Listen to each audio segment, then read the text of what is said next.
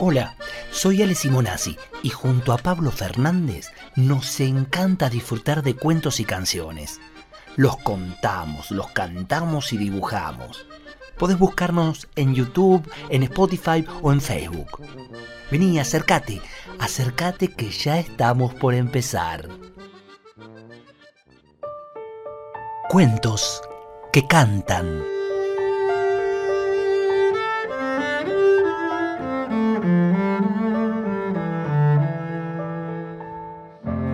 Había una vez una ancianita con más años que hojas tiene un ombú. Era alta y flaca y memoriosa y sabia. Y había una vez un pueblo grande como dos sábanas cosidas al medio por las vías del ferrocarril. Y había en el pueblo varias familias con muchos chicos.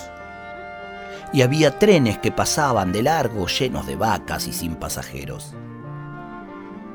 La ancianita vivía sola en lo alto de un mangrullo. Guardaba cachivaches en un baúl de su antepasado, el conquistador, y su grillo Pachimú se guardaba él solo dentro de una caja de fósforos. Un buen día, los niños, reunidos en asamblea en el galpón del ferrocarril, bajo las alas de un viejo avión arrumbado, decidieron adoptar a la anciana como bisabuela de todos y llamarla Visa. Y desde entonces vivieron felices, jugando con Visa a la rayuela y al ajedrez. Salían todos a pasear, algunos en bicicleta, otros en caballo de palo y algunos en un cajón tirado por un carnero. Pescaban renacuajos para investigarlos y cultivaban enormes calabazas anaranjadas. Visa, en sus tiempos, había sido aviadora y el viejo avión era su famoso Águila de Oro. La campeona de vuelo estaba jubilada, decía, desde que sus ojos se debilitaron y un mal día al aterrizar había atropellado a una pobre perdiz viuda. Entre todos se pusieron a limpiar y aceitar el aeroplano, con la esperanza de volar algún día y llegar por lo menos hasta la orilla del mar. Y ese día estaba cerca porque ya las hélices rugían como dos leones tartamudos, comandados por la famosa aviadora. Visa abrió un baúl, sacó su viejo uniforme arrugado y se lo probó frente al espejo. No es tan distinto del uniforme de los astronautas, ¿verdad, Pachimú? Pero el grillo, por ser tan pequeño, no sabía nada de astronautas. Visa se encasquetó la gorra y se puso unas antiparras que nunca había usado. Era un trofeo regalo de su madrina después de su último vuelo, tantos miles de días atrás. Estos anteojos se han vuelto locos, dijo Visa, y miró a Pachimú, y en su lugar vio un gato con cola de pavo real. Estás muy raro. ¿Qué te pasa, Pachimú? Pero Pachimú, por ser tan pequeño, no sabía nada de rarezas. Bajó de su casa y con el grillo en su caja, dentro de uno de sus 54 bolsillos llenos de herramientas, corrió a contarles a sus bisnietos la novedad. Los niños, por riguroso turno, se probaron las gafas y no vieron nada. Solo las encontraron asquerosamente sucias y empañadas.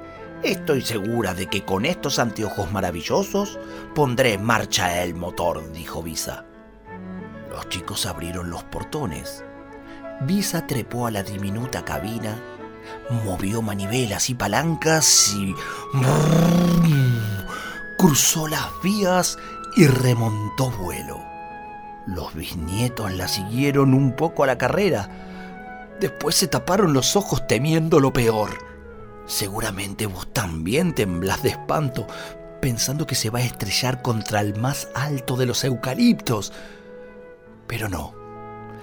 Visa vuela, vuela feliz.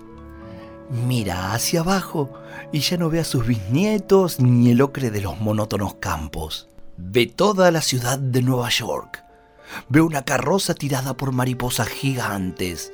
Ve las pirámides mexicanas. Ve un cohete espacial que le pasa cerca. Y allá lejos, lejos, ve algunas torres de la ciudad de Bagdad. como le quedaba escaso combustible, al divisar una calle ancha y poco transitada, decidió aterrizar. ¿Dónde estaría? Buena pregunta para Pachimú, el grillo. Visa se levantó las gafas y vio que los niños de un pueblo extraño se acercaban a recibirla, con sonrisas, besos, abrazos y un ramillete de margaritas. Pero hablaban en otra lengua. Solo entendieron el idioma de los cariños. Entonces Pachimú se puso a cantar. Y a él sí lo entendieron, porque los grillos cantan en un idioma universal. Pachimú salió de su caja y desde el ala del avión trabajó de traductor. Los chicos de ese pueblo también decidieron adoptar a Visa como bisabuela de todos y le ofrecieron domicilio en una casita construida en las ramas de un árbol. Desde entonces, bisabuela de pueblo en pueblo y de bisnietos en bisnietos. Ya aprendió otro idioma y en cada viaje que dura media hora o tres meses, sigue mirando encantada por los cristales de sus antiparras las maravillas del mundo que siempre quiso conocer.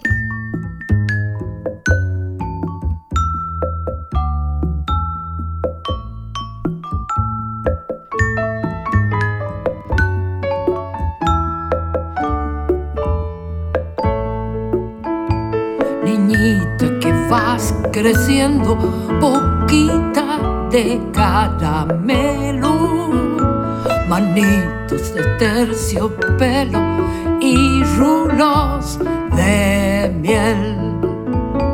Te espera un mundo nuevo que construimos con esmero. Pese a tantos desconsuelos, mi bien esperanza viene naciendo. Mientras se acunan tus bellos sueños que vienen oliendo a naranjos y a flor